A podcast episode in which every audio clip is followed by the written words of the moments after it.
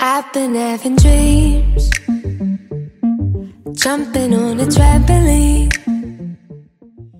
Oi, ouvintes do Síntese dos Fatos! Oi, Eu sou a pessoal. Carol, tô aqui com a Jana e hoje a gente vai receber o Pedro Brígido. O Pedro que é advogado, é mestrando em desenvolvimento humano, formação, políticas e práticas sociais e membro de várias comissões da OAB. Seja muito bem-vindo, Seja Pedro. bem-vindo. Oi, oi, CDF Lovers, eu acabei de dar esse nome pra vocês. Como que vocês estão, meus queridos? Tudo bom?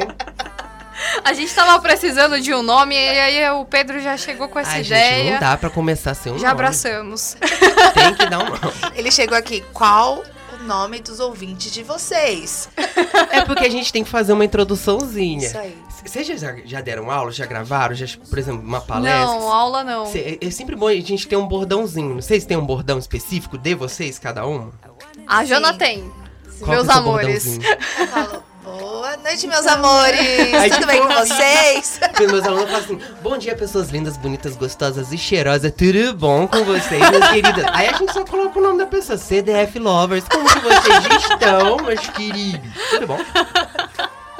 A gente já tem que chamar o Pedro pra, pra apresentar com a gente Seja o síntese daqui a pouco. Exatamente. O processinho vem depois. Ó, quantos minutos de gravação? Quantos minutos? Cinco? De dois? Dois minutinhos, ó. Daqui, ó, daqui a uns 50. Vai, Vamos ver o que, que vocês vão falar no final. Pedro, seja muito bem-vindo ao podcast. Com você, a gente sabe que a gente pode falar de vários temas, porque você está envolvido em, em vários projetos. Então, com o Pedro, a gente pode falar de OAB, a gente pode falar da comunidade LGBT, a gente pode falar de educação sexual das crianças, a gente pode falar de diversos assuntos, então eu acho que vai ser um grande aprendizado o seu episódio. A gente pode falar de OnlyFans, que acho que é um ramo da advocacia. é Jovens muito advogados, ouvintes do síntese. Tudo bom, gente. Pegue essa dica. Não- Fica a dica. O arroba dele. 5.0, tá bom? O arroba dele vai estar ali no nosso post, então já fica esperto. O link do OnlyFans também. Ainda não abri, mas se quiser, manda um direct. Ai, ai. Vamos lá, vamos começar com quem é o Pedro, como o Pedro decidiu fazer direito. Conta um pouquinho da sua história pra gente. O Pedro, na verdade, é uma tiazinha que fuma malboro. Brincadeira, gente. É, eu sou um jovem, pra quem que tá ouvindo a gente, e caso tenha alguma pessoa portadora de deficiência ou uma pessoa com alguma deficiência visual, eu sou um homem branco que tá aqui conversando com vocês. Eu tenho cabelo preto, minhas sobrancelhas são pretas, tô vestindo com uma camisa preta, uma calça cinza, um casaquinho meio verde. Sou um homem cis, gay, que tá aqui conversando com vocês, que na verdade eu componho o quê? Quem que é o Pedro? O Pedro, na verdade, eu sou uma pessoa que sempre buscou trabalhar com questões de a famosas minorias sociais, com os direitos humanos. Só que a gente sabe que na advocacia a gente nunca soube como lidar com direitos humanos na prática, trazer isso para uma realidade que, querendo ou não, a gente tem que pagar boleto. Então eu comecei a ver que eu precisava me identificar naquilo que eu estava atuando, principalmente quando a gente pegava a questão do direito.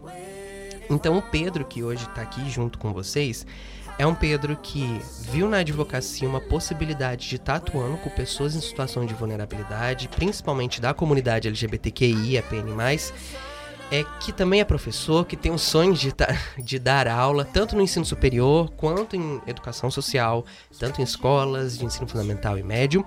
E é um Pedro pesquisador, que meu, meu sonho no futuro é poder estar trabalhando com pesquisa. Mas esse Pedro, na verdade, só compõe todo um processo de formação, desenvolvimento de uma pessoa que, ele, desculpa o tempo, toma meio no cu, né? que a gente transforma sofrimento em aprendizado. E é por isso que hoje eu acabo trabalhando com todas essas causas.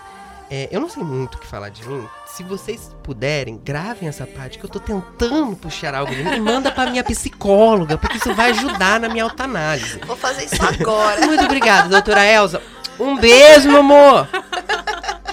Mas, gente, eu sou um- uma pessoa simples que tá aqui conversando com vocês, tentando trazer um pouquinho da minha visão enquanto professor, pesquisador e hoje advogado, junto com essas queridas lindas maravilhosas que tá aqui comigo do CDF. Gente, eu tô amando esse negócio CDF. Pra quem não tá vendo, a gente deu a caneca do síntese pro Pedro e ele tá namorando ela Com desde que... conteúdo duvidoso, só pra avisar, pedir uma água, elas colocaram um negócio aqui. Olha ele. Ah, não sei quem já Olha tomou. ele. Um epoclé. É um epoclé. Aguentando a gente, Carol. Gente, a Joga culpa- um Epocler a e é água com gás? estagiário. a culpa é do A A culpa é do estagiário. que é o Rafael, é sempre a culpa dele. Estagiário, barra segurança, barra, Barra secretário, barra, barra produtor. É isso. A CLT tá em dia? A, CL, a cartãozinho tá em dia? Não dá ideia. Não, não vamos nem não chamar advogado ideia. trabalhista aqui, não. Ah, tem várias formas de pagamento. Xerecard. Cortar várias partes que eu não vou aguentar. Não corta, isso daí é rendimento de conteúdo. Então são vários Pedros, então, que resultam nesta criatura que vos fala. Totalmente fragmentado. E como você decidiu fazer direito? Como você falou, você é advogado. É isso que eu quero. Não era isso que eu queria, gente.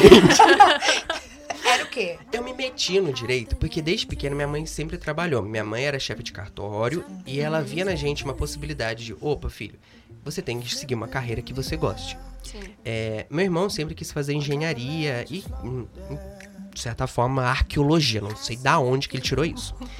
Só que a gente sabe que a gente vive numa realidade brasileira que a gente não consegue fazer e realizar todos os nossos sonhos. E a gente, minha mãe sempre indicou: faça concurso público.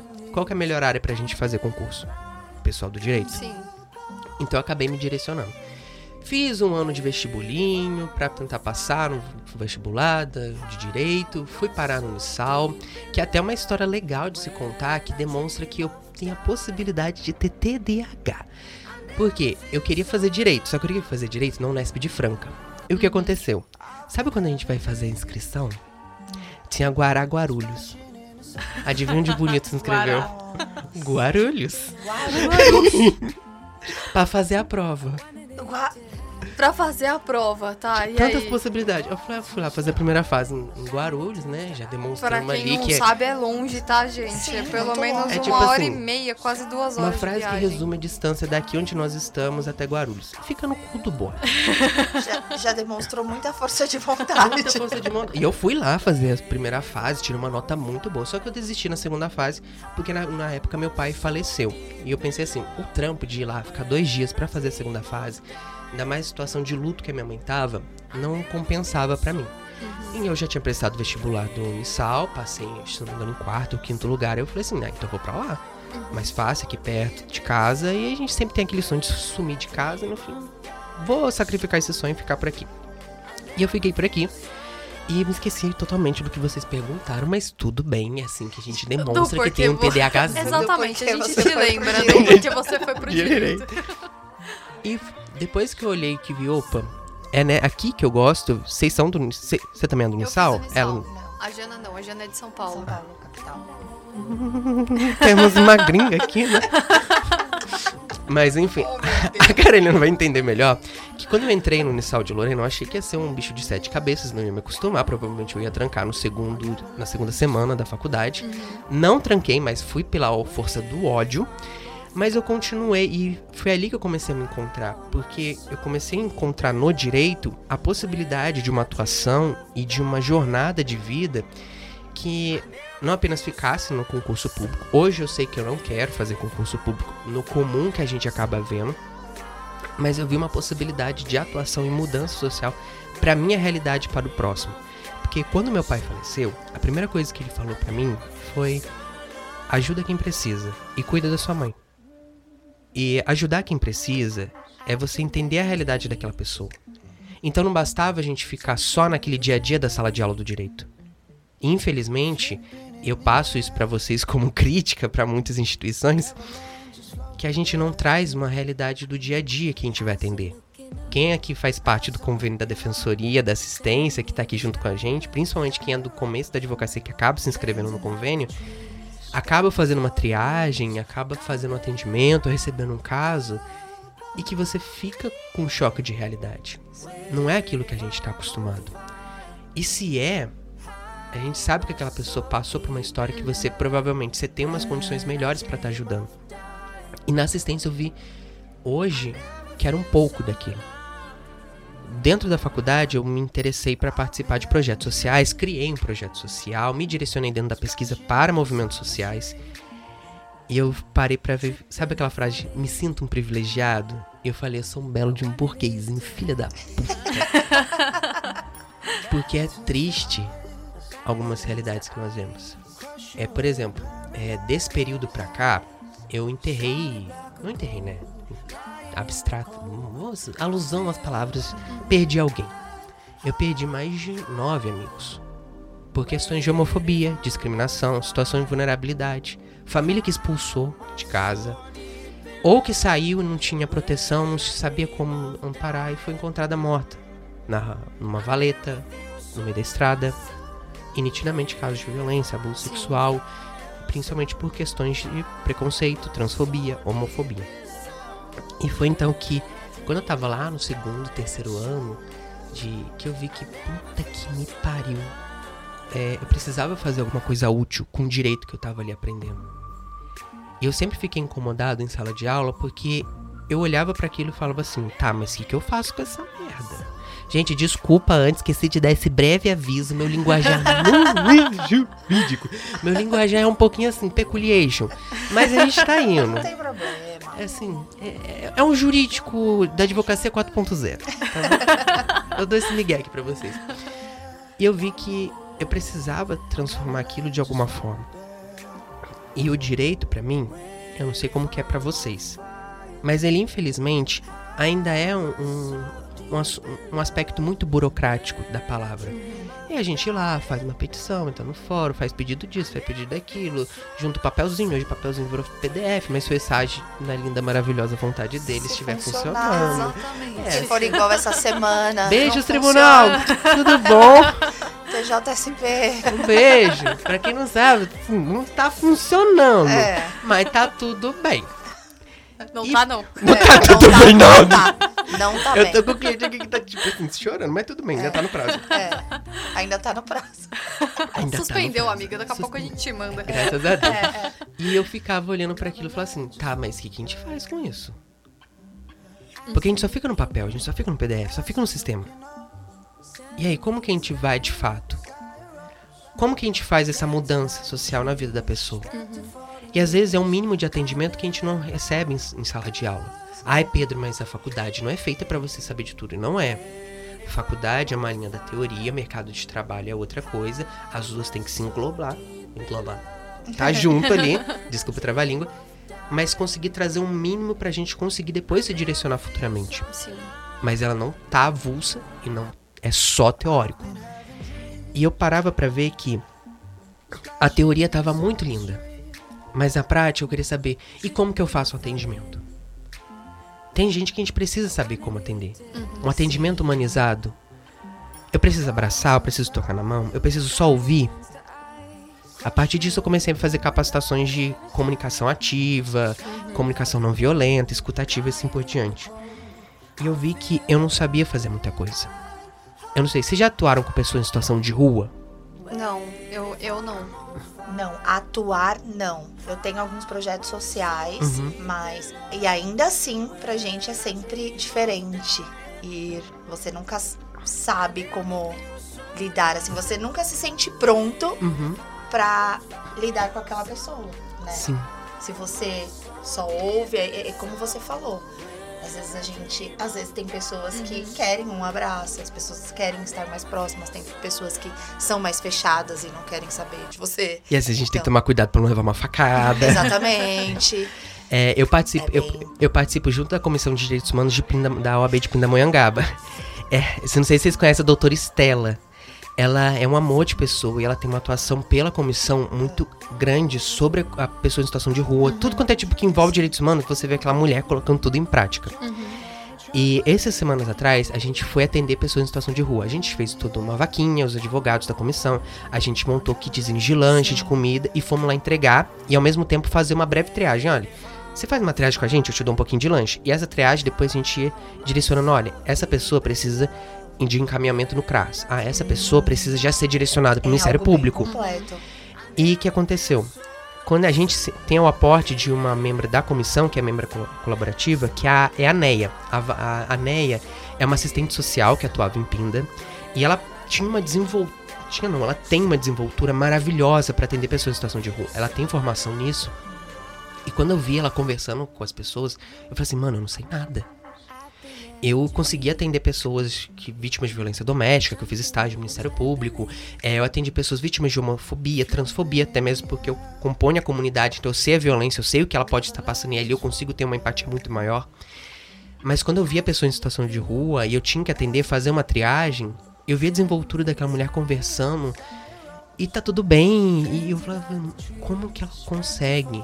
Até pedi pra ela dar uma capacitação pra gente, ela vai dar depois. Mas eu vi como que eu era. Não era, não, eu sou muito jovem. E as orientações de Pedro, olha, se tiver a pessoa deitada ali, você não vai falar com ela. Isso.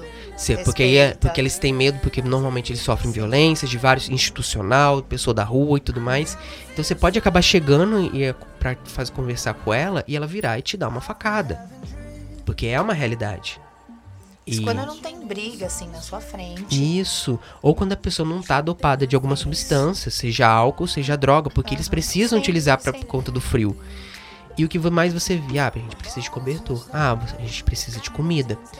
Produtos Ah, de higiene. né? Sim, Eles principalmente pedem, mulheres, vit- é, mulheres. questão de pobreza menstrual. Mas o que a gente também via é que o aparato municipal não era efetivo. E eu não falo não era efetivo de, ah, tem, mas o pessoal não dá andamento. Sim, tem. O pessoal dá andamento, coloca o pessoal lá pra atuar. Mas é aquela gestão que parece que é aquela política urbana de segregação. Por exemplo, vocês sabem que, a, com, por que muitas estruturas é, no meio urbanístico acaba tendo, por exemplo, ah, é muito bonito, tem uma planta grande com um vaso de concreto ali em específico. É pra pessoa não dormir ali. Ah, porque aquele banco é dividido em duas partes, não é um. Pra pessoa literalmente não dormir ali. Ou no mais escancarado, porque tem espinho no chão. Pra não ter pessoa Sim, dormindo ali. Nos viadutos em São Paulo estão colocando agora, né? De embaixo. novo? É, eu tinha, eu vi uma movimentação do padre. O Júlio do- Lancelotti? Ele Sim. vai estar pra ir pra Pinda, vamos tentar trazer ele pra lá. Ah, que legal. Avisa a gente que a gente solta o convite lá no síntese. É, eu vi uma movimentação no perfil dele, porque é, é absurdo. Colocar. é, é, pare- não é- era de concreto, né? Mas era meio que num formato de espinho, assim mesmo, pra que ninguém conseguisse. Não, não, não dava nem pra ficar em pé ali direito, sabe? Fizeram até Machado, não lembro uma época, que ele com a marreta quebrando uma a uma. É, sim. Eu lembro disso. E isso é só um dos exemplos de uma política urbanística. Quando eu falei essa questão da assistência do- da prefeitura e do município, é, por exemplo, a gente tem um albergue. Hoje a gente está passando por períodos de frio, às vezes uma semana, às vezes não. Sim. E às vezes o albergue fica na puta que pariu. A pessoa que fica em situação de rua ou tá com alguma lesão no corpo, ou com alguma situação de saúde, não vai se deslocar do centro, onde normalmente é o ganha-pão dela, Ou às vezes esse albergue não tem nenhuma segurança. E eles Não. não, dormem lá. Ou quando tem segurança, é, ou quando tem segurança, é tanta exigência Uhum.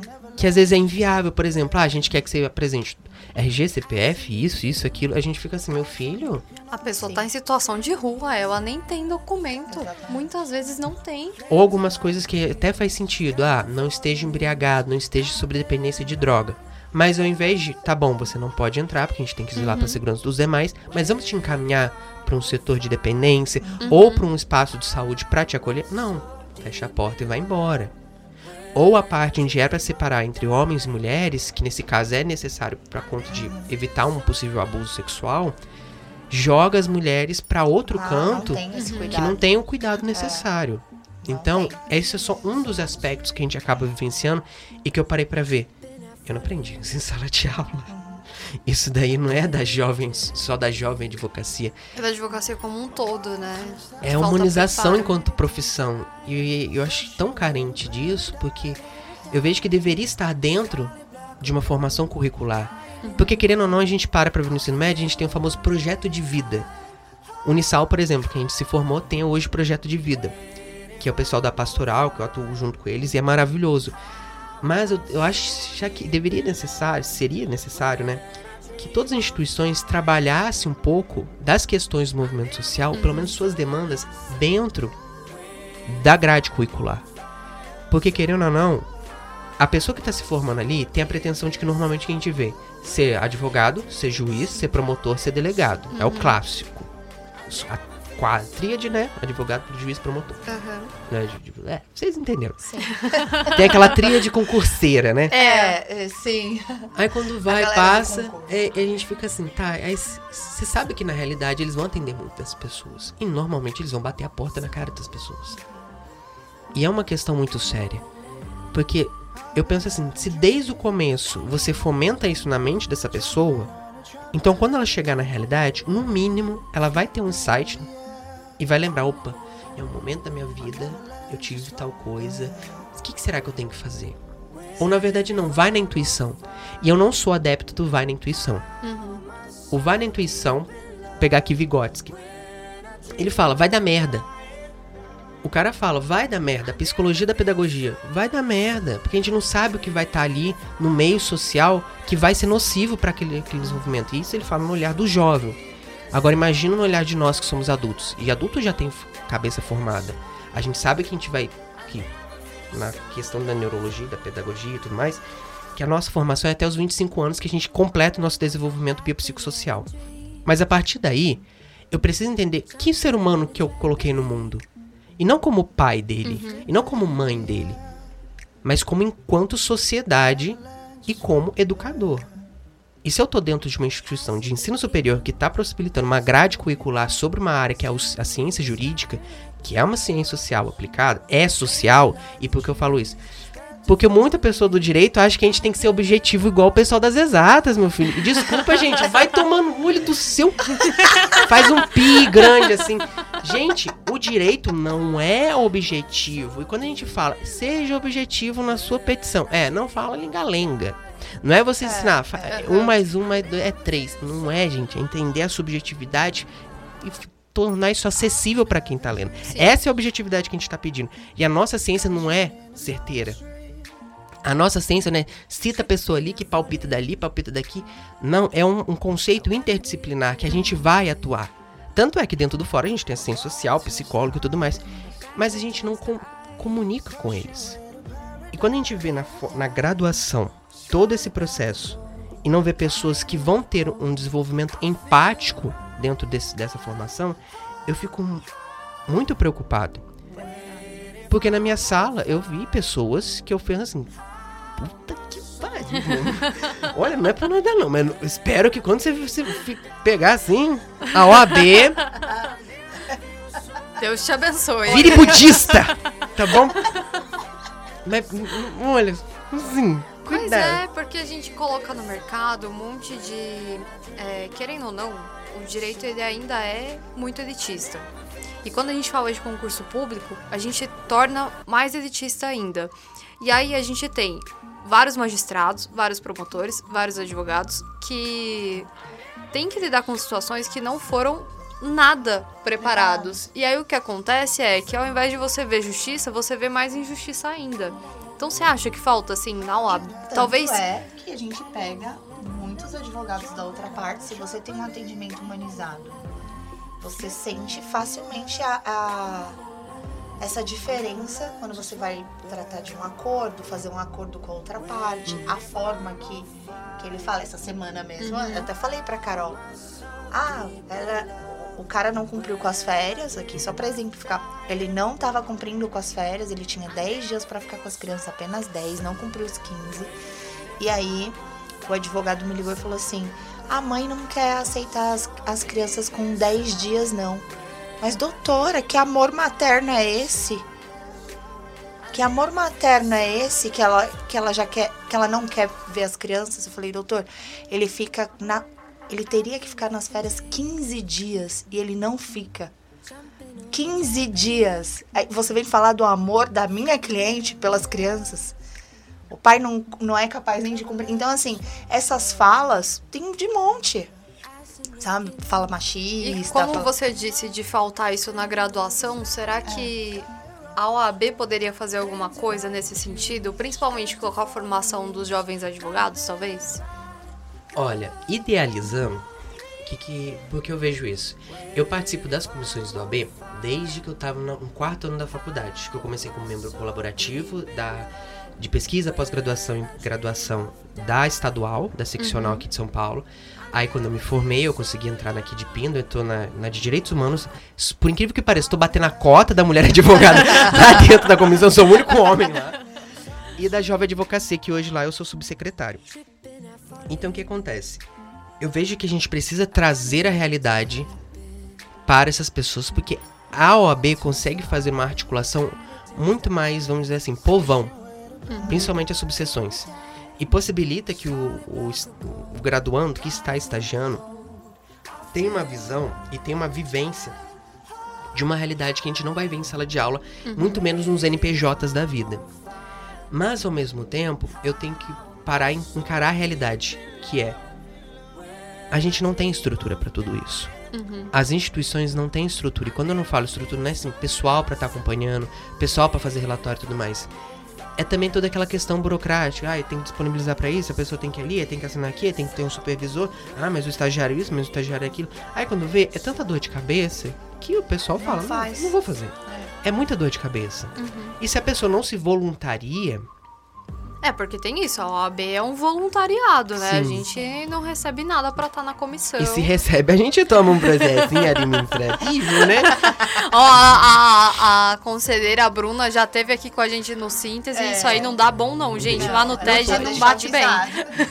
Assim, sabe o cafezinho que vocês ganharam? Os 2,50 da coxinha do Kisuko? Então, devolve. devolve. Nem Tá bom? aceita, nem aceita. Dá um oi. Aceita a galinha e coloca ela no OB pra criar, mas, mas não fica pra você. E, e eu vejo que essa estrutura de. É falta de uma estrutura e de iniciativa, porque, primeiro, o graduando precisa ter a iniciativa. A gente pode fomentar isso nele, possibilitando projetos, eventos, mas sim, mas também é uma iniciativa dele. Se eu trago isso para uma grade curricular, eu consigo, de certa forma, obrigá-lo a ir.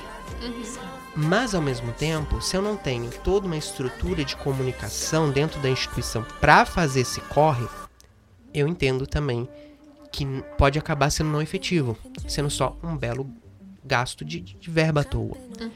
Por exemplo, nós no Unisal, eu, eu vejo, tem uma realidade um pouquinho mais profunda, porque eu trabalho hoje com o professor Bruno Criado, presto assistência para ele. E eu vejo o corre que ele faz como coordenador de ensino superior. E eu vejo tantos projetos que ele possibilita, não apenas projetos da coordenação pela instituição, mas de fomento aos alunos criarem projetos e irem. Tanto é que o meu primeiro projeto para a comunidade foi dentro do curso. Eu criei um grupo de estudos sobre a comunidade LGBTQIAPN+, voltados mais para os direitos humanos. Ele me possibilitou. Dentro desse projeto, a gente meio que sofreu uma mutação e a gente criou a Lato Solis, ou Laeto Solis. Latim, depois vocês, quem, quem tem de latim tenta. E aí a gente começou a atuar com várias coisas, principalmente na questão da pandemia. A gente arrecadou cesta básica, a gente fez lives de tudo quanto é coisa, de liberdade religiosa, comunidade, pessoas em situação de rua, pessoa, população negra e tudo mais. E a gente sempre fez a articulação com as ONGs e movimentos do município de Lorena. Coletivo Feminista, o Criança Feliz, que atua lá na USP de Lorena, que foi reconhecido agora, se não me engano, pela Nestlé. Então a gente começou a trabalhar com esse pessoal e ver uma realidade que é muito triste. E o pessoal que tá dentro do projeto hoje, que a gente passou um manto para eles, eles estão coordenando, eu tenho certeza, eles tiveram uma vivência que se você não fez estágio numa delegacia da mulher, ou numa delegacia, ou numa promotoria que te permitissem fazer um atendimento, desculpa, você não vai saber o que vai acontecer. Porque a gente fez capacitação com o projeto Criança Feliz sobre como a gente fazer um mínimo de atendimento para questões de violência doméstica, principalmente para criança e adolescente. E a gente falava assim, ó, não estamos te direcionando para atender a vítima em si, a mulher, esposa, companheira, namorada, irmã, mãe, o que for. Mas sim o reflexo dessa violência. Quem que é o reflexo atendido por vocês? Criança e adolescente. E essa criança e adolescente também é vítima. Ai, Pedro, mas a gente pegou um caso de uma criança que desenhou aqui pra gente, a psicóloga que acompanha relatou que é um caso de abuso sexual infantil. Como que a gente procede? Graças a Deus, na época, eu já tinha um conhecimento, pedi orientação de professores. Eu não tinha meu AB, então eu não podia dar uma opinião nesse sentido.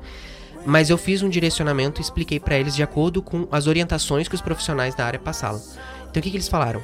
Olha, você primeiro pega o caso, relata, conversa com a primeira familiar que pode ser um, um escopo daquele caso para você descobrir quem que de fato é o agressor ou não. Encaminha para o serviço de assistência social do município, se possível, já encaminha para o Ministério Público caso o caso seja muito grave e já tente, se possível, fazer também encaminhar para fazer um relatório de boletim de ocorrência, Sim.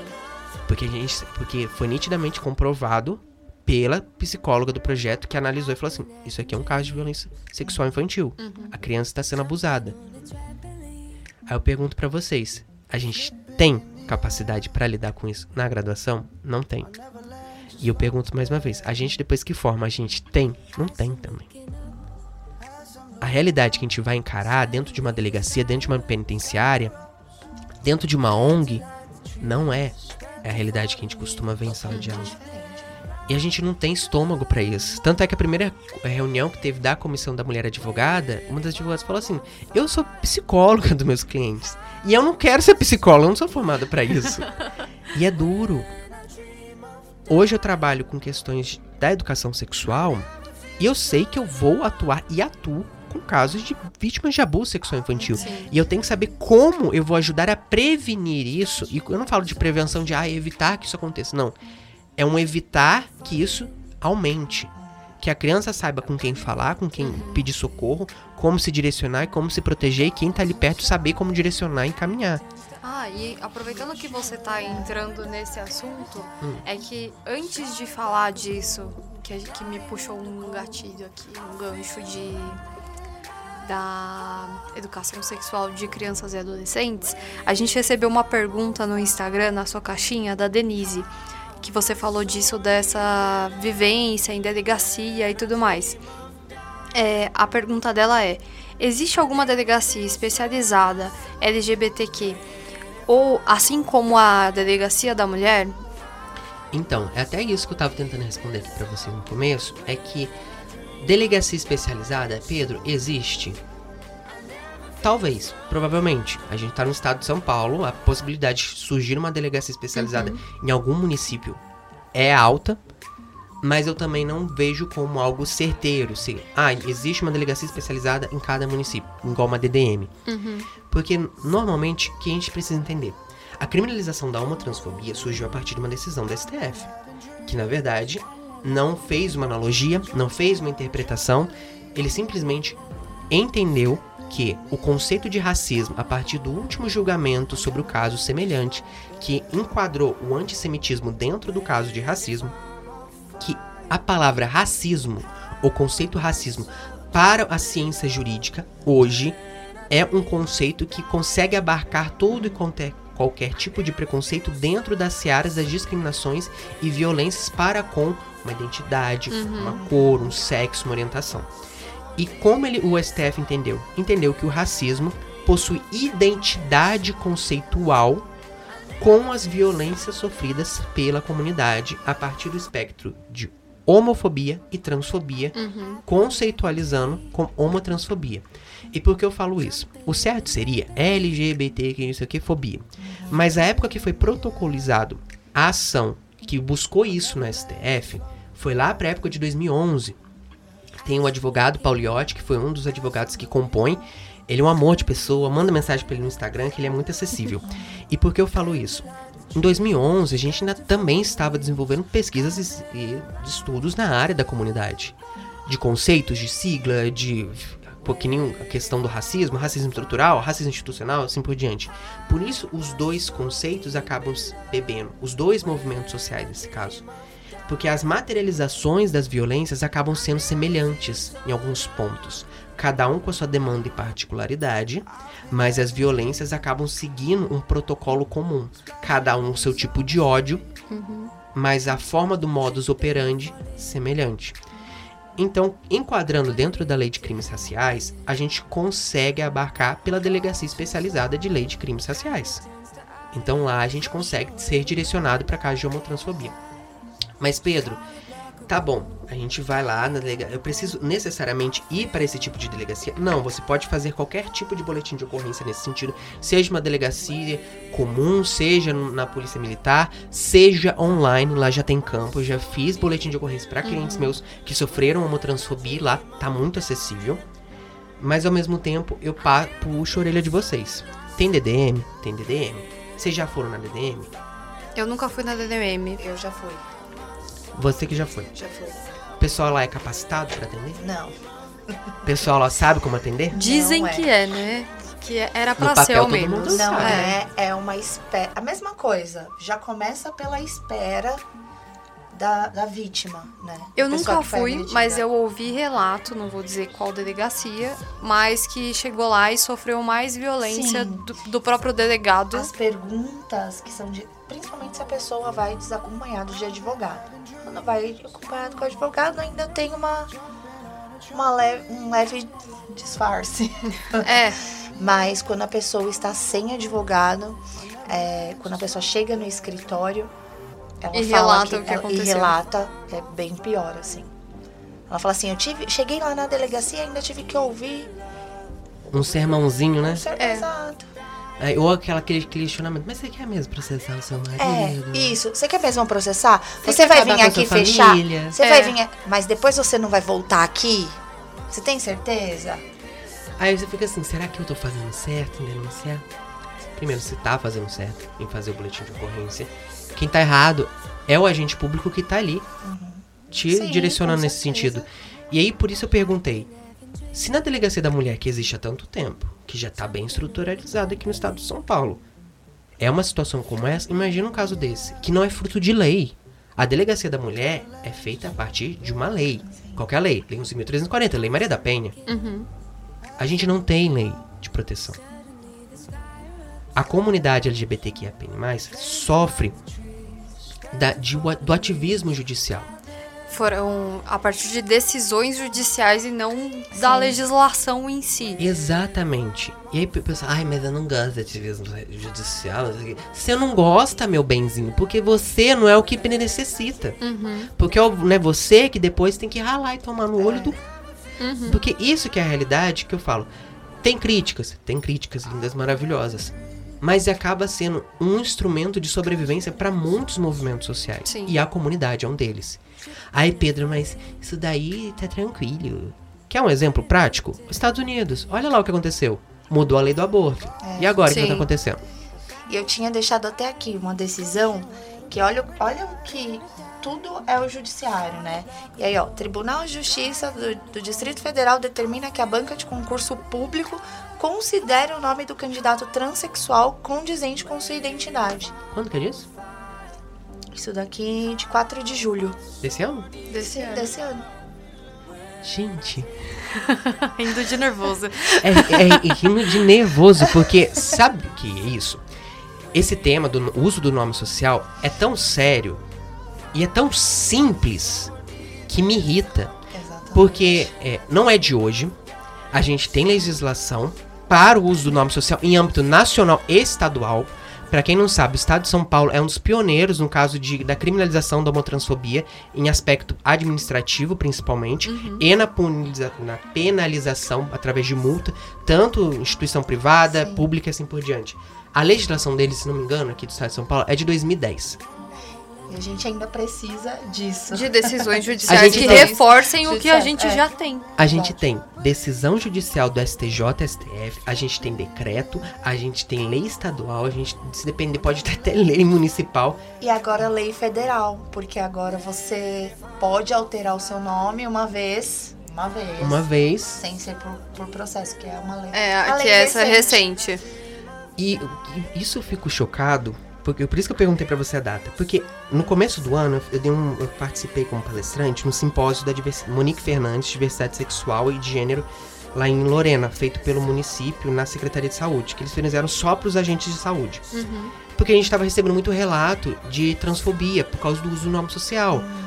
A paciente ou paciente ia lá fazer a triagem, ia lá passar pro atendimento, tinha o nome social e o, o agente público de saúde não tratava no nome social.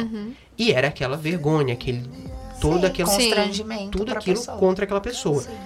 Chegou um momento que eles falaram assim: não, a gente tem que mudar isso. Aí pediram, Pedro, você consegue fazer uma formação com eles rápida, mesmo que seja uma palestra das consequências disso tudo, aí que eu fiz, eu peguei todo o arcabouço. Que eu, por isso que eu falei, ó, tem leis, tem decreto-lei, tem decisão da STJ, tem decisão da STF, tem lei estadual. Aí eu falei assim, não tá bom isso? Tá bom, vamos pegar aqui qual é a semelhança, qual que é o crime disso? Homotransfobia. Transfobia no caso. O que, que a gente vai parar pra qual lei? A lei de crimes raciais. O que, que a lei de crimes raciais fala? Que você pode ser exonerado do cargo público. Ai, Pedro, não hum, tô ainda satisfeito. Tá bom, aqui, ó. Estatuto do funcionário público do município ao qual você tá concursado. Aqui, ó. Quer continuar? Continua, meu bem. Depois você vai lá e sofre as consequências. E se, por favor, não se preocupa não, que eu posso acabar sendo o advogado que vai estar junto com, contra você. Manda te defender. Vou dar essa... Você não tava na minha palestra, meu mozinho? Você não tava na palestra? Eu Não fiquei nem assim. falar que não sabia, não. É. E tem uns que alegam, ai, mas eu não sabia. Ai, ele não falou. E sempre dá uma de louco. Isso me irrita. Porque é uma coisa tão simples que a pessoa chega. Ah, como você quer ser tratado? Ah, eu quero ser tratado como Jaqueline. Tudo bem. Tudo bem, Acabou. cara. Chama de Jaqueline. Não gostou, pau no seu. cu.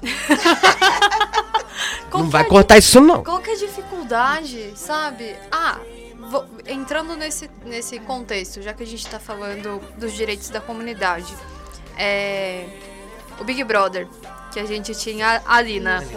Gente, tá literalmente escrito ela na testa. Não, isso foi. E assim, Foi demais. seguidas vezes. Foi reflexo da sociedade ali, ali dentro, sabe?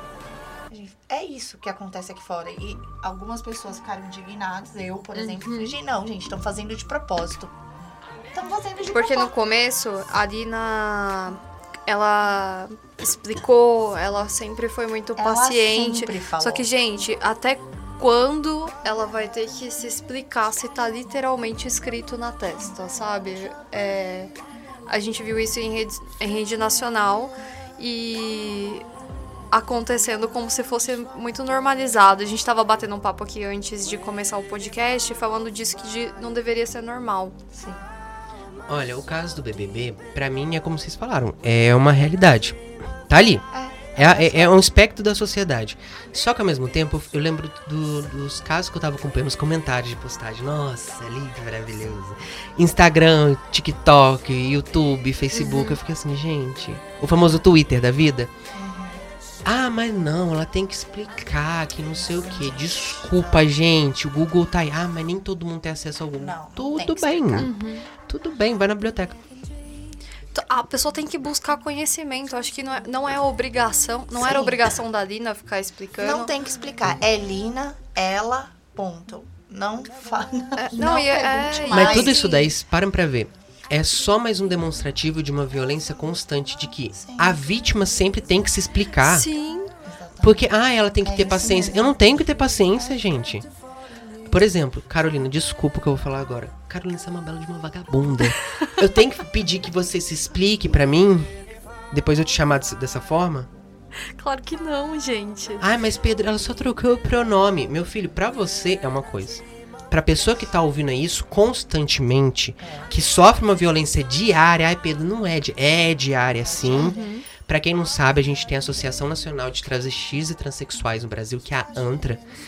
E os recortes que elas fazem de pesquisa científica, de análise e de quantitativamente a gente pode ter a expectativa de vida de uma pessoa trans no Brasil, a gente ainda fica no espectro de 30 a 35 anos. Ai, Pedro, não é 30, é 33. Tá bom. Ai, Pedro, não é 35, é 40. Mas, meu filho, eu tenho 24 anos. Daqui a É. pouco, daqui a uns. Daqui uma década e aí? É, eu não sei muito bem matemática, né? Tudo bem. Daqui a pouco. Tá eu sou bom. sobrevivente. Logo, Daí- logo. Aí você para pra ver. Se essas pessoas têm uma situação, têm uma expectativa de vida já reduzida, qual que é o motivo? E aqui eu passo pra vocês qual que é o motivo. É violência institucional, que é dentro da- de tudo. E eu falo institucional, é poder público, é família, religião, é comunidade. É você estar dentro de uma sala de aula, você sofrer violência dos colegas, da instituição de ensino. É você chegar em casa, você se, você poder sofrer um estupro corretivo, você sofrer uma violência psicológica, você sofrer uma violência física, você ser expulso de casa. Ai, Pedro, não acontece. Tá bom, não acontece? Então por que existe tanta ONG de proteção a pessoas trans no estado de São Paulo pra acolher pessoas que foram expulsas? A gente tem toda uma história pra, pela população trans que a gente vê que as violências que elas sofrem é muito alta. Eu não sei se vocês conhecem. Vocês conhecem a Operação Tarântula? Não, eu não conheço. A Operação Tarântula foi um movimento higienista do- da segurança pública do município de São Paulo, que simplesmente nesse período a gente teve a pandemia do HIV. E como toda pandemia, sempre vem com preconceito e colocar, nomear um grupo que é motivo daquela pandemia. Quem que era o grupo? Qual que era o nome daquela doença? A doença gay. Então, quando a gente pegou esse caso, quem que era as pessoas, quem que tinha a doença gay? Pessoas gays, homens gays, mas todo mundo que compõe a comunidade, principalmente travestis. E travesti é só no feminino. E a palavra travesti, a identidade travesti, é fruto de uma identidade política daquele período. Porque a partir da ofensa, elas pegaram tudo isso, ressignificaram essa ofensa e falaram assim: não, eu sou travesti. E travesti não é bagunça. Porque a Operação Tarântula, feita pela Segurança Pública do município de São Paulo, basicamente, em duas semanas, prendeu 300 travestis, jogaram dentro do camburão e a manchete da notícia aparece: cura, é, combatendo a cura gay, limpando as ruas de São Paulo. E levava. E muitas delas sofriam violências dentro do camburão, dentro da delegacia. Simplesmente porque estavam em situação lá, infelizmente, de prostituição, que é também uma realidade. Sim. Pedro, ai, mas quem quer vai varrer uma casa, vai fazer isso, mercado de trabalho. Tá aí, tá bom, né, o liberado caralho. O que acontece? Nem todo mundo que tá dentro de um Adoro. espectro de, do mercado de trabalho tem acesso ao mercado de trabalho. O mercado de trabalho é um mercado higienista. Se você é uma pessoa trans atualmente, a chance de você ter acesso a um emprego é muito baixa. Porque a pessoa vai te olhar do- da ponta dos pés à cabeça, vai perguntar. E a gente tem também o, o recorte de se você não, não transparece o gênero que você a qual se identifica, ainda tá no processo de transição, a violência é muito maior. Sim. Porque aí vai perguntar, vai olhar seu tom de voz, vai olhar o Piadinha. gozinho, vai fazer piadinha, vai ficar perguntando, ah, mas qual banheiro você vai usar? Ah, mas os funcionários, ah, mas isso e aquilo. Uhum. Aí a pessoa. E a chance de contratação é ínfima. Hoje a gente tem políticas de inclusão dentro das empresas. Eu presto capacitação nesse sentido, faço toda orientação, tanto jurídica quanto de acolhimento. Mas eu vejo que também a- o- o- tudo aquilo surgiu porque dentro da empresa já sofreu muitos casos. Sim, geralmente vem Sim. a partir de, de uma situação Depois que já que já aconteceu. E aconteceu. aí, E a pessoa sai de lá, o famoso. Oh, ai, tem. Como que é? É Boder? Como que é mesmo? Síndrome de Burnout.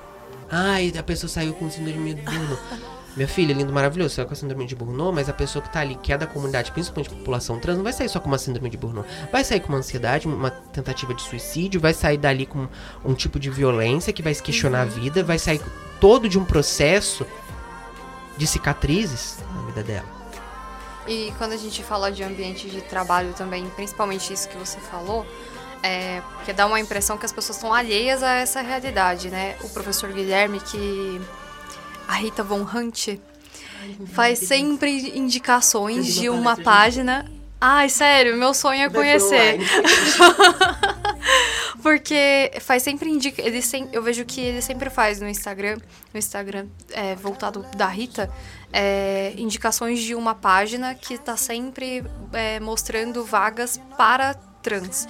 Então a gente fica muito alheio disso. Eu acho que. E aí a pessoa fala assim: ah, mas qual é a necessidade de ter que fazer uma página para esse tipo de vaga? Não pode ser uma vaga de emprego normal? É simples, sabe qual que é a necessidade? Porque quando você for buscar o mercado de trabalho, quando você entregar currículo para 40, 400 empresas, aí você olhar para todo um monte de não, e às vezes um não que vem com uma ofensa, com uma piadinha, e o, pra você pagar o boleto e ter o que comer no outro dia, você acaba tendo que recorrer à prostituição.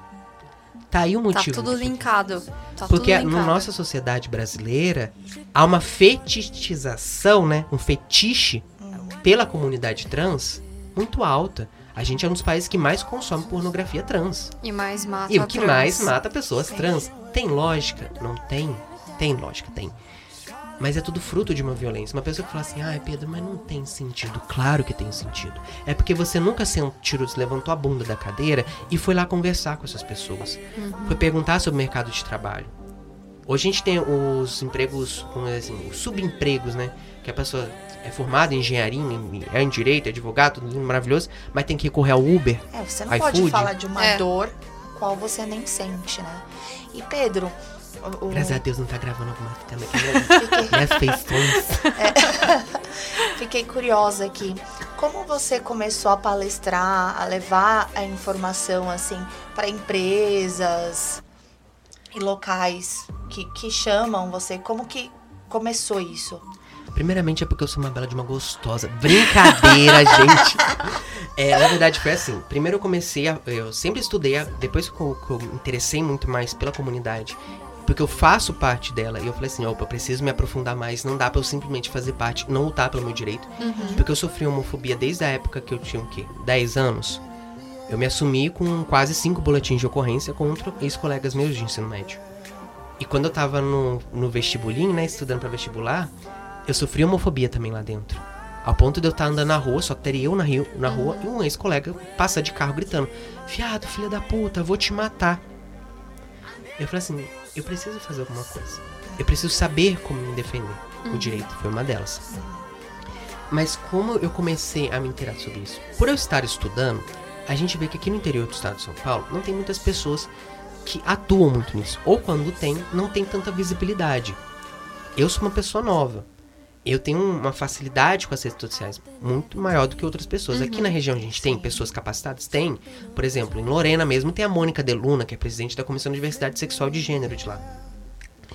Mas o pessoal não tem muito contato. Eu, como um aluno dentro de uma universidade salesiana, opa, salesianos, igreja católica, é, tá falando sobre esse tema e ter espaço para falar sobre esse tema, o que, que você pode falar? E por não ter muito espaço, eu tenho que ser sincero. Eles sempre buscam, na Semana do Orgulho, tapar buraco para falar, opa, eu sou inclusivo. E me colocavam. Só que eu não sou trouxa. Você quer me usar? Também vou te usar para fazer meu nome. Tá. E eu ia lá, fazia lives lindo, maravilhoso. E teve um advogado lindo, maravilhoso, que é o Manaim. Ele atua aqui com o pessoal de Guaratinguetá, tem um escritório maravilhoso. E ele falou, Pedro, eu tô vendo, eu vejo, te acompanho desde a época que você tava na graduação e tudo mais. Você não gostaria de dar uma palestra aqui pro pessoal do meu escritório? É, aí eu dei uma palestra pra eles, eles chamaram outros advogados de lá. E ele me possibilitou um espaço para falar sobre a diversidade, principalmente da comunidade. Trouxe um recorte sobre questões de racismo para incluir por conta da, da, crime- da lei de crimes raciais. E a partir daí que eu comecei a me engajar. E um, ele, o Manaém, ele foi meu anjo da guarda nesse sentido, porque toda proposta que ele recebia, ele não aceitava e me passava. Ele falou assim: o Pedro tem muito mais capacidade e repertório pra falar do que eu. Eu tenho uma, uma Pra falar a vivência advo- da advocacia. Ele tem, ele é um, um puta advogado lá de São Paulo. Eu- só que em vez de falar assim, ah não, eu sou fodão, eu sei de tudo. Não, ele falou, Ele te dava A oportunidade. oportunidade. Aí foi indo. Dei entrevistas em rádio, em outros podcasts. Ontem mesmo, não, desculpa, tá divulgando outros podcasts. Eu tava dando um da Unicef pra falar sobre a comunidade, pro Tamo Junto. E a partir daí eu começou, ah, Pedro, me ajuda nisso, sabe? Pedro, já que você fala sobre isso, me ajuda aqui. Deu E eu, visibilidade. Ô, Pedro, a gente não tem problema nenhum Não. em divulgar outro podcast. Ah, Inclusive, nos mande o link que a gente coloca É. aqui eu tô embaixo. esperando eles vão lançar essa semana, mas Sim. obrigado. Vamos ouvir, com certeza. Mas tudo isso foi um meio que um efeito em cadeia. Começou justamente com ele, e ele me abrindo espaço, e eu fui indo. Em rádio, em podcast, em live no Instagram, entrando em comissão. Aí a partir daí, eu, graças a Deus, entrei no mestrado aqui da Unital. Minha professora me puxou para uma colega de serviço dela em Santa Branca. De Santa Branca, a gente organizou um fórum da diversidade sexual de gênero no município, com o poder público atuando em prol disso. Então a gente teve verba do município para estar atendendo os casos, principalmente de suicídio de jovens da comunidade, que lá tava tendo muitos casos. Eu ajudei a organizar, tava lá compondo a mesa, me recusei a ser palestrante porque a gente precisava dar espaço mais pra pessoa, porque eu não posso tomar o protagonismo de tudo. E assim foi indo. É, depois fui chamado para trabalhar em algumas empresas só para falar sobre. Tive formações e capacitações nesse sentido pra estar me encaminhando. E aí foi. Meu sonho agora é fazer uma pós-graduação em gestão de pessoas pra poder ser mais especialista nesse assunto. Mas tudo foi um grande efeito em cadeia. Começou com um e Aham. um foi indicando. E eu acho isso bonito porque eu nunca vi isso na minha formação, na graduação. A gente vê muita competição no direito, né? Muito. Eu vejo uma soberba do direito que me incomoda. Eu não sei se vocês viram isso, mas eu- o direito, ele não é interdisciplinar. O pessoal não faz isso. E ele é essencialmente interdisciplinar. Sim. E é aquele negócio, ah, eu posso falar sobre tudo. Meu filho, vocês não podem falar sobre tudo. Se Você coloca não tem- no seu lugar não aí. tem capacidade Aqueles advogados que acabaram de se formar, aí coloca lá, ai, direito civil, direito previdenciário, direito criminal, direito constitucional, direito disso. Eu falei assim, você não quer abrir uma faculdade? E olha aqui, aproveitando que você tá puxando esse gancho, é, a gente recebeu pergunta na caixinha também sobre o mestrado. Só uma e dúvida aí, aqui. Diga. O líquido de procedência duvidoso. Tem mais. Tem não, mais. É que, tipo assim, tá batendo. Gente, nós não demos cachaça pra ele, não. Eu não bebo bebida alcoólica. Assim, É um energético. É que eu tô tendo que entregar um negócio pro mestrado. E eu tô tipo assim, eu tô indo dormir às quatro e acordando às oito. Isso faz uns cinco dias seguidos. Então, tipo assim, um- ela falou assim, toma, quer um energético? Eu falei assim, Claro. meu Obrigada. segundo sangue. Mas a gente recebeu também pergunta na caixinha falando sobre o que eu vi- vinha descobrir depois, que é o seu tema de pesquisa do mestrado, que é sobre a educação sexual para crianças e adolescentes. Queria que você falasse pra gente um pouco disso, porque toda vez que surge esse assunto é um problema. Principalmente quando vem com na escola. Vamos lá, gente. Educação sexual eu não vou te ensinar a transar, tá? Beijos pra todo mundo e pra quem manda depois. Nossa. Quando eu posto qualquer coisa de educação sexual no meu Instagram, ou é a pe- são, são é três tipos de, polêmico? Não, é três tipos de pessoas. A primeira pessoa é, nossa, que legal. Como que é seu tema? Pessoa interessada. Segundo tema, críticas toscas. Ignora ou bloqueia a pessoa. E a terceiro tipo de pessoa, que é o que dá a cantada. Assim, nah, vamos transar. Eu. Gente, eu falei assim, você queria dar uma cantada? Não deu muito certo. você Amigo, tá no aplicativo errado. vai pra terapia. É, é. Vai pra uma terapia que não é OnlyFans, que não é, é. Twitter, tá bom? Mas o que, que é educação sexual? A educação sexual também pode ser conhecida como educação em sexualidade. E quando eu falo sexualidade, eu pego todo o espectro biopsicossocial de desenvolvimento do ser humano. E quando a gente fala de educação sexual, a gente tem duas híbridas. Assim, a educação sexual ela é híbrida. Ela tem dois caráteres. Primeiro, a educação sexual formal e a educação sexual informal.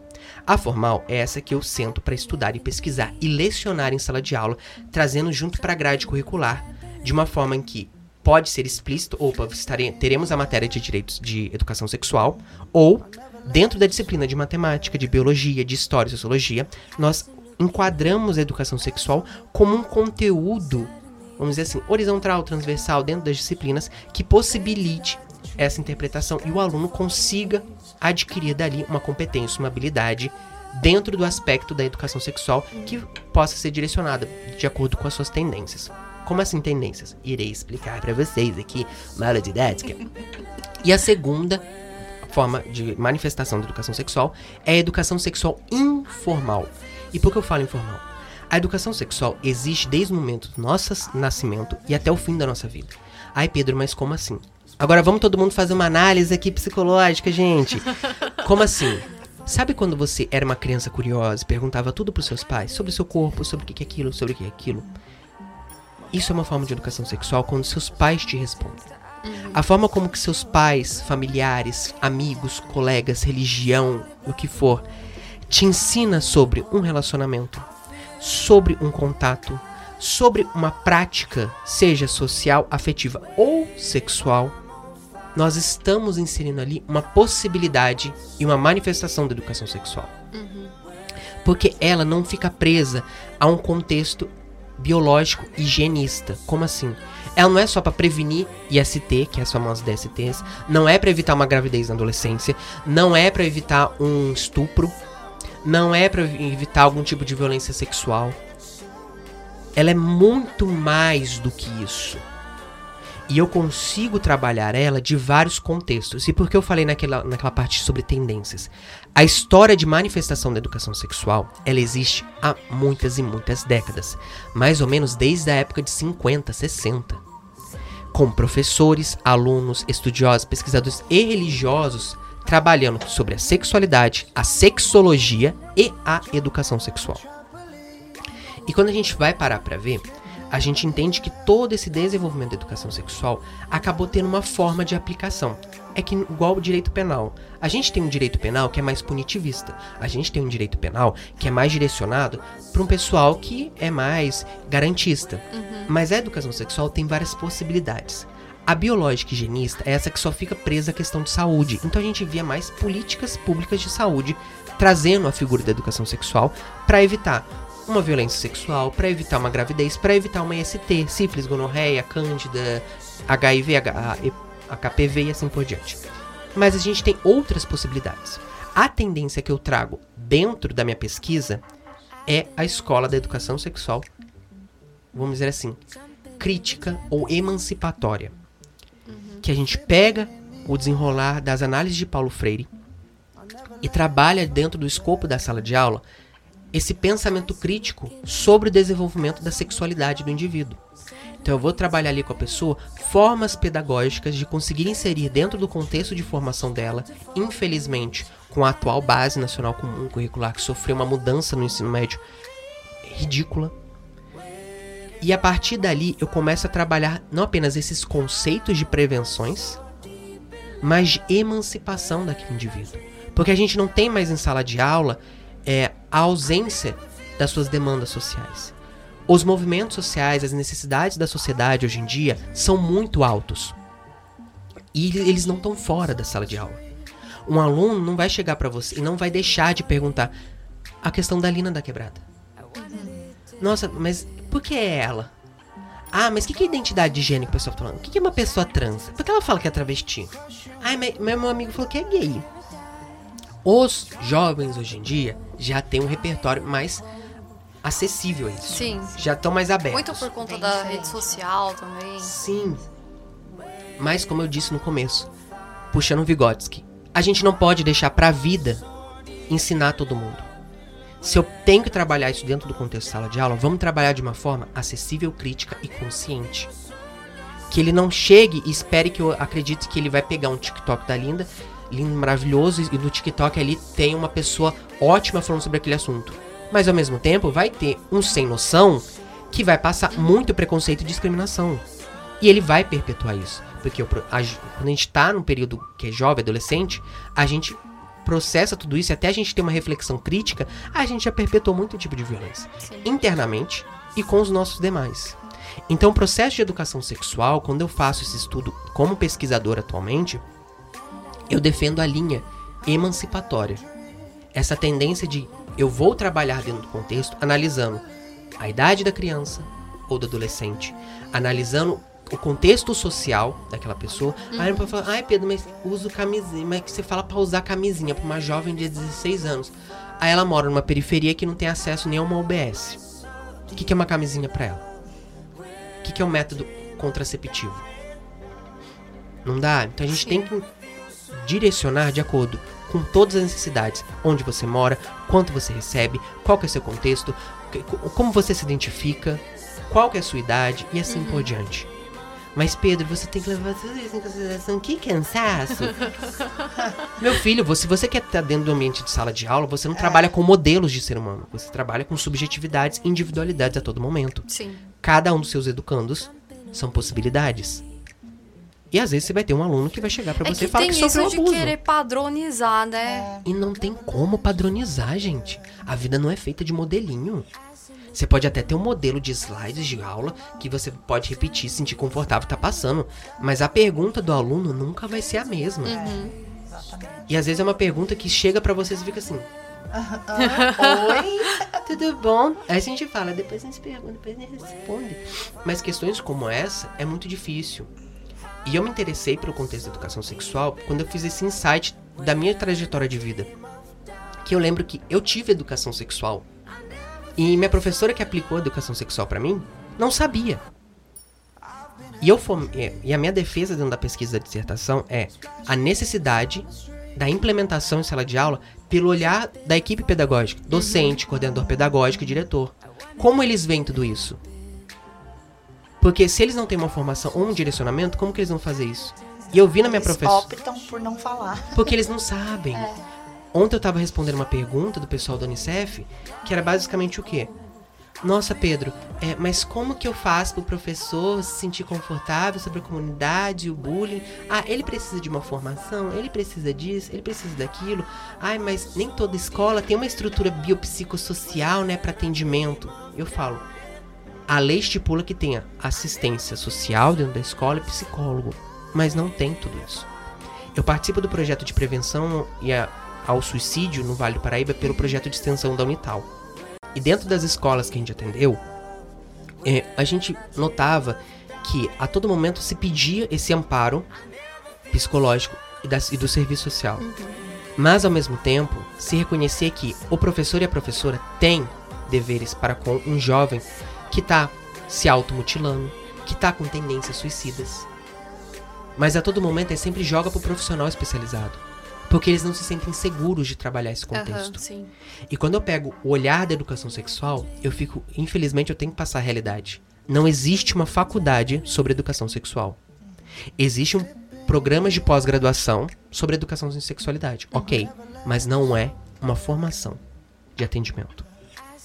E vocês vivem a educação sexual. Você só tem que saber como acolhê-la. Você não precisa entender tudo ela, mas só precisa saber como acolher o seu aluno dentro do contexto. E como, por que eu falei que eu me interessei por conta de uma professora minha? Porque depois que eu parei pra ver, eu tava na aula de matemática. E na disciplina de, ana, de analise, aquela coisa de fazer análise gráfica, eu, eu não me Deus. É, ela mandou a gente fazer todo um recorte sobre é, quanto custa ser- ter um bebê. Ela mandou a gente fazer um. Fazer catalogar, olha. Vocês vão ver. Os gastos é, mesmo, O gasto né? de uma fralda, de uma escolinha, de, um- de uma cadeirinha. E a gente, nossa, legal, não sei o quê. A gente não sabia.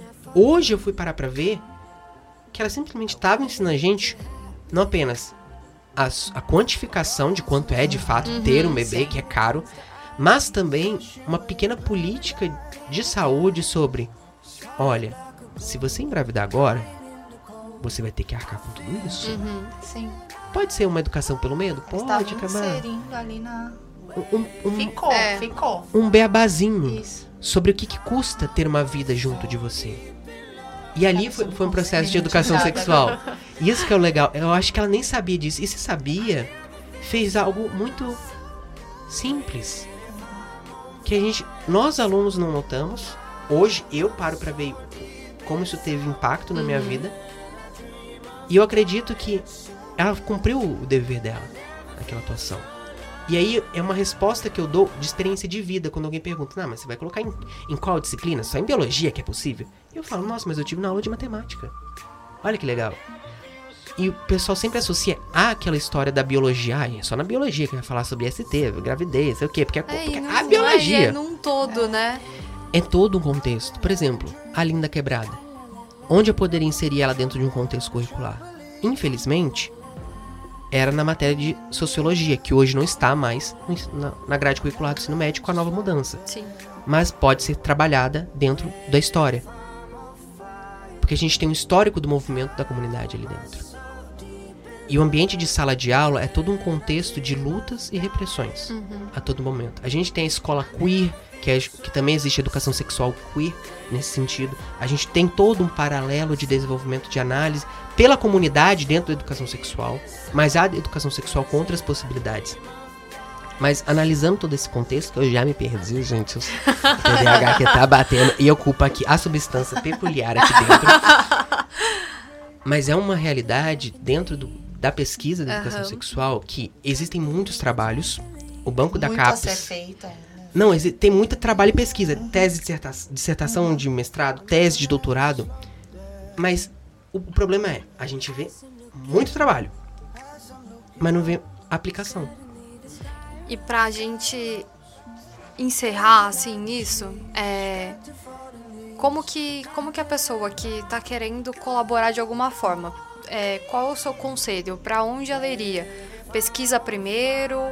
É, vai para algum campo de estudo ou já pode entrar na prática em alguma ONG? Pra onde você direcionaria? Um jovem advogado que tá querendo Querendo o quê? querendo colaborar de alguma forma, sabe? Para a comunidade para, ou co- para a para comunidade, para é, são coisas diferentes, claro. Mas eu acho que a gente bateu bastante aqui da, da comunidade. Uhum. para a comunidade, como faria? Primeiramente, não faça um perfil no Instagram que você fique dando aquela, aqueles posts de conceito que eu vejo um pessoal fazendo com umas fotos feias. Desculpa, gente, eu precisava trazer essa crítica.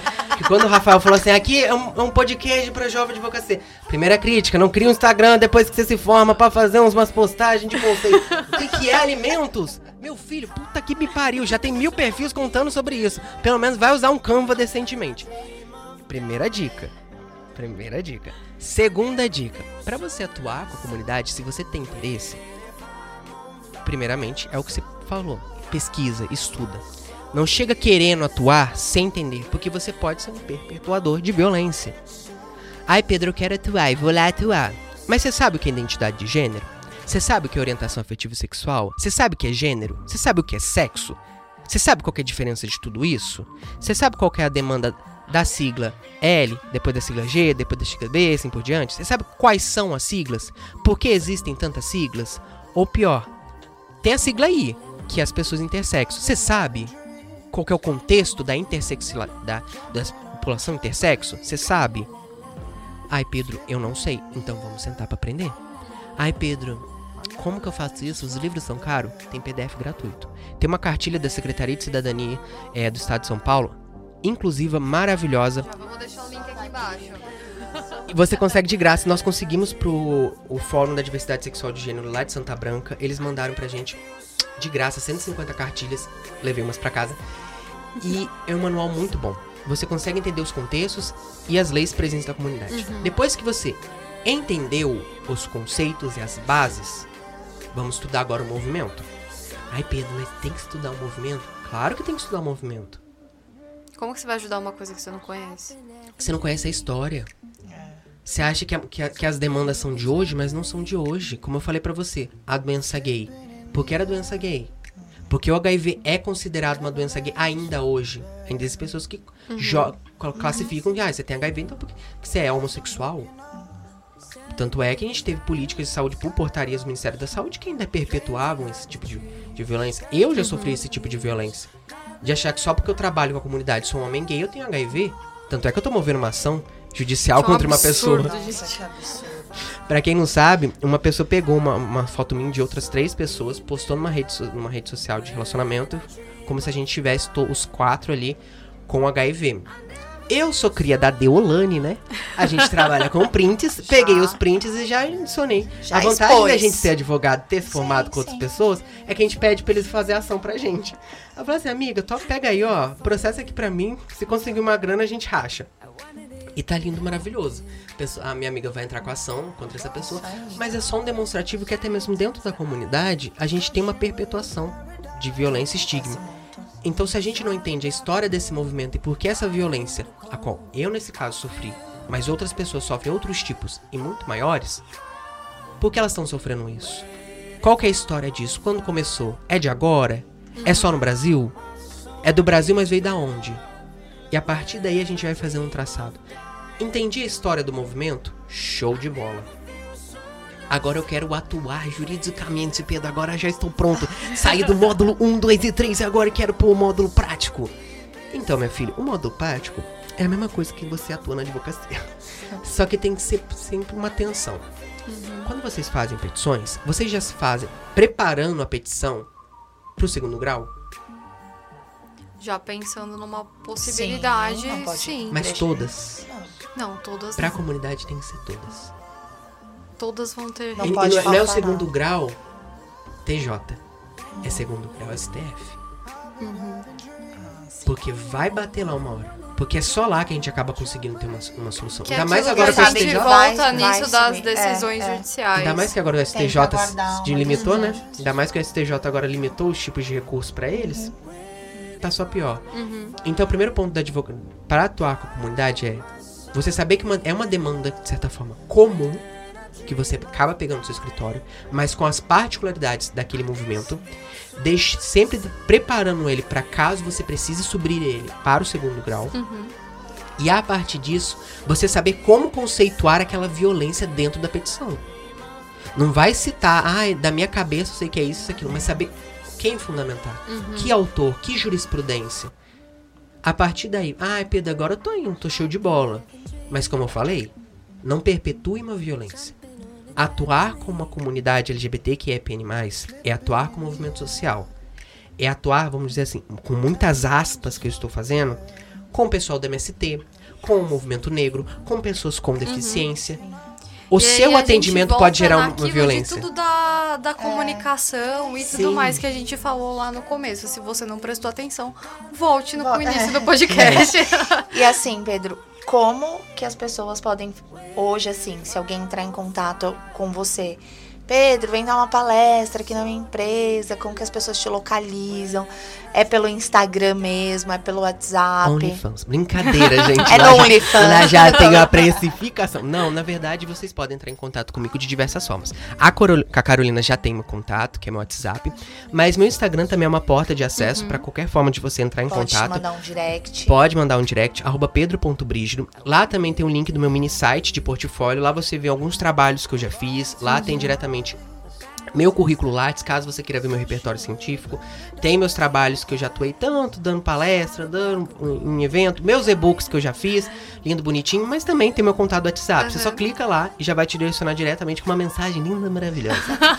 Mas eu sou acessível de- da melhor forma. Se você quer me chamar para sua empresa, se você quer me chamar até mesmo para o seu poder público, na sua secretaria, no seu serviço de atendimento, eu tô lá junto. Se você precisar, só me passar a pauta, me mostrar como que você gostaria de trazer esse conteúdo para a realidade, quais são as demandas daquele local. E eu consigo te trabalhar com você. Ai, Pedro, você consegue trabalhar tudo? Não consigo, gente. Eu não sou a Barbie, eu não tenho mil profissões. Mas eu tento te ajudar da melhor forma possível. E meus contatos, da melhor forma possível, é meu Instagram ou meu LinkedIn. É, a ali gente vai deixar o arroba do Pedro aqui também, porque, Pedro, a gente gostaria de bater esse papo com você durante horas. Que Mentira. realmente é uma aula. Mentira. Mas aí a gente vai deixar suas redes sociais, tá aqui embaixo. Muito obrigada. Sigam o Pedro se vocês tiverem alguma dúvida, que ele já deixou aqui a disponibilidade dele.